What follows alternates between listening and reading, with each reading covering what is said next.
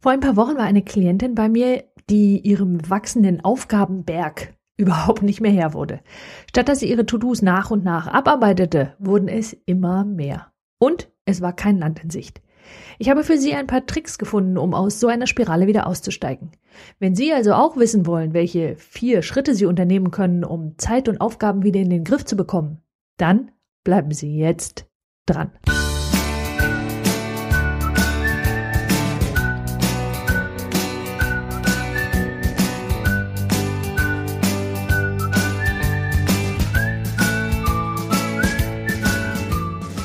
Gebe zu, immer mal wieder geht es auch mir so. Ich habe zu oft Ja gesagt oder Aufgaben schlicht und einfach unterschätzt. Wenn jemand jetzt auch noch einigermaßen perfektionistisch arbeitet, dann kann es passieren, dass sich so jemand wie im Treibsand vorkommt. Statt dass die täglichen Aufgaben weniger werden oder auf einem bearbeitbaren Level bleiben, werden es immer mehr. Kein angenehmes Gefühl, keine Frage. Und dabei ist es fast unerheblich, ob das, was von Ihnen zu tun ist, Ihnen grundsätzlich Spaß macht oder eben nicht. Der erste Punkt ist, Sie müssen zunächst einmal merken, wann es wirklich zu viel ist. Natürlich ist es von Mensch zu Mensch unterschiedlich, dennoch gibt es einen Punkt, an dem derjenige genau weiß, das ist jetzt zu viel. Leider ist das in der Regel nicht die Stelle, an der derjenige sofort in den Konsolidierungsmodus, wie ich ihn nenne, übergeht. Die Reaktion meiner Klientin war zu diesem Zeitpunkt noch, boah, das geht schon irgendwie. So, wenn Sie zwar wissen, dass Sie eigentlich keine weiteren Aufgaben übernehmen sollten, jedoch nicht wissen, wie Sie überzeugend Nein sagen, dann hören Sie noch einmal Podcast Nummer 26, wo Sie einen einfachen Trick erfahren, der es Ihnen erleichtert, eben überzeugend Nein zu sagen. Für mich selbst klingelt die Alarmglocke, dass es zu viel ist, wenn ich nachts zwischen drei und vier aufwache und ich mir Gedanken darüber mache, ob ich den nächsten Tag nicht doch anders planen sollte, damit ich einfach mehr schaffe.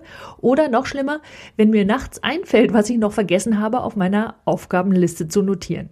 So, und dann wird es allerhöchste Zeit, etwas zu verändern und ich gehe dann in meinen Konsolidierungsmodus. Das heißt, ich tue alles, aber auch alles, was nötig ist, um wieder Boden unter den Füßen zu gewinnen.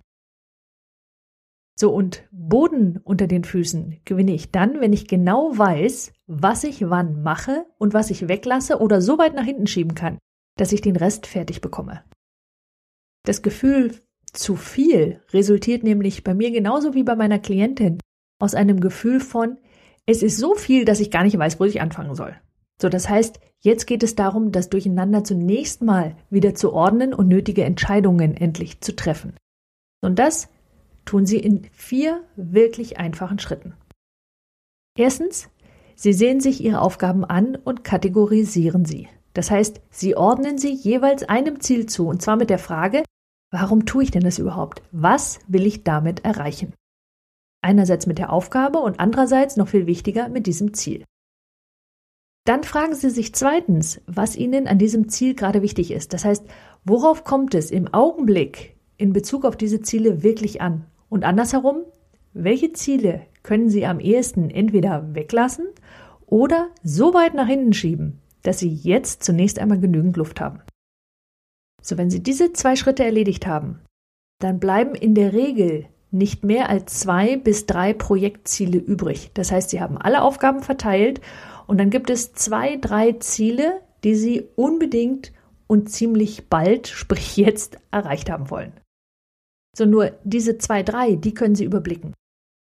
Nun entscheiden Sie sich, welches von diesen Projekten Sie als erstes angehen. Und das Kriterium kann dann entweder sein, Sie sind mit dem Fertigstellen noch von anderen abhängig. Das heißt, da wartet zum Beispiel bei mir jetzt mein Mitarbeiter auf irgendetwas und dann kann ich in der Zeit, in der, der er dann das, seine Aufgabe fertigstellt, etwas anderes machen. Oder das könnte bei mir zum Beispiel auch sein, welche Aufgabe jetzt für mich den größten Schritt vorwärts bedeutet. Jedenfalls weiß ich nach dieser Phase ganz genau, was ich als nächstes erledigen werde. Und dieser Schritt ist enorm wichtig und zwar unter zwei Gesichtspunkten. Erstens verbirgt sich hinter dem anfänglichen Durcheinander sehr, sehr, sehr, sehr oft eine Entscheidung, die derjenige, der da in diesem Durcheinander drin steckt, unbedingt treffen muss, aber noch nicht getroffen hat. So, sei es, dass derjenige nicht weiß, wie und damit womit er überhaupt anfangen soll, dann wäre das die Frage, die an der Stelle zu stellen ist. Oder dass darin eine generelle Entscheidung verborgen ist, wie man überhaupt weitermachen soll. Also, in welche Richtung geht's überhaupt? Was will man denn überhaupt? Alle diese Fragen, die vielleicht nicht so eindeutig zu beantworten sind. So, und weil derjenige nicht weiß, welche Entscheidung er treffen soll, vertagt er diese dann. So, das bedeutet aber, ihr Gehirn beschäftigt sich weiter damit und das ist extrem ermüdend. In einigen Studien konnte sogar nachgewiesen werden, dass mit einer unterbrochenen Aufgabe, also zum Beispiel, wenn jemand eine Entscheidung aufschiebt, die an dieser Stelle an und für sich dran und auch wichtig wäre, dass derjenige, wenn er diese Aufgabe aufschiebt und erst etwas anderes tut, diese Aufgabe als unlösbar einstuft. Also es tritt ein Effekt ein, der diese Aufgabe zwar nach hinten vertagt, aber letztendlich ist das Gehirn die ganze Zeit damit beschäftigt und irgendwann kommt ein Gefühl von, ich weiß überhaupt gar nicht mehr, was ich machen soll. Daher ist es wirklich wichtig, dass Sie so schnell wie möglich zu dieser Entscheidung zurückkehren, wenn Sie sie vertagen. Ja, Sie müssen die Entscheidung oder Sie sollten sie nicht einmal sofort treffen, weil eine Pause kann, wie Sie ja bereits wissen, wenn Sie meine Podcasts hören, durchaus hilfreich sein, damit Ihr Gehirn die zugehörigen Informationen überhaupt sichten und bewerten kann. Wenn jemand diese Entscheidung jedoch immer weiter aufschiebt, dann kehrt sich dieser positive Effekt buchstäblich in sein Gegenteil um. Dieser dritte Schritt in der Konsolidierungsphase hilft Ihnen dabei, diese Entscheidung zu treffen und wieder Boden unter Ihren Füßen zu gewinnen. So, und danach gehen Sie zu Schritt 4 über. Und das bedeutet, wenn Sie nun klar sehen können, was Sie als nächstes zu tun haben und die nötigen Entscheidungen getroffen haben, dann nehmen Sie sich mindestens 20 Minuten bis eine halbe Stunde Pause. Gehen Sie spazieren, tun Sie irgendetwas, das den Kopf frei macht. Was Sie jetzt brauchen, ist nämlich eine Erholungspause und wundersamerweise holen Sie diese halbe Stunde hinterher mit Leichtigkeit wieder herein, weil die Klarheit und diese Pause für neue Energie sorgen. Und das gilt selbst dann, wenn Sie immer noch das Gefühl gehabt hätten, eigentlich überhaupt keine Zeit für Pausen zu haben. Vielleicht wollen Sie als fünften Schritt noch einfügen, dass Sie diejenigen anrufen oder ihnen eine Mitteilung schreiben, wenn andere Menschen von diesen Aufgaben betroffen sind, die Sie nach hinten geschoben oder sogar gelöscht haben. Rufen Sie sie an und teilen Sie ihnen mit, dass Sie es beim besten Willen gerade nicht schaffen, was es auch immer ist, gerade jetzt zu tun. So, und eins noch, wenn Sie generell zu viel arbeiten und sehr, sehr oft erschöpft sind, dann müssen Sie grundsätzlich etwas daran ändern. Ja, suchen Sie sich Hilfe und rücken Sie dem Grund des Ganzen zu Leibe, und zwar je schneller, desto besser. Ihr Körper und Ihr Geist brauchen Erholungsphasen, damit Sie gesund bleiben. Und unterschätzen Sie das bitte nicht. Ich hoffe, dieser Podcast war hilfreich für Sie und wenn das der Fall war und Sie jemanden kennen, der von ihm profitieren könnte, dann empfehlen Sie ihn doch bitte weiter.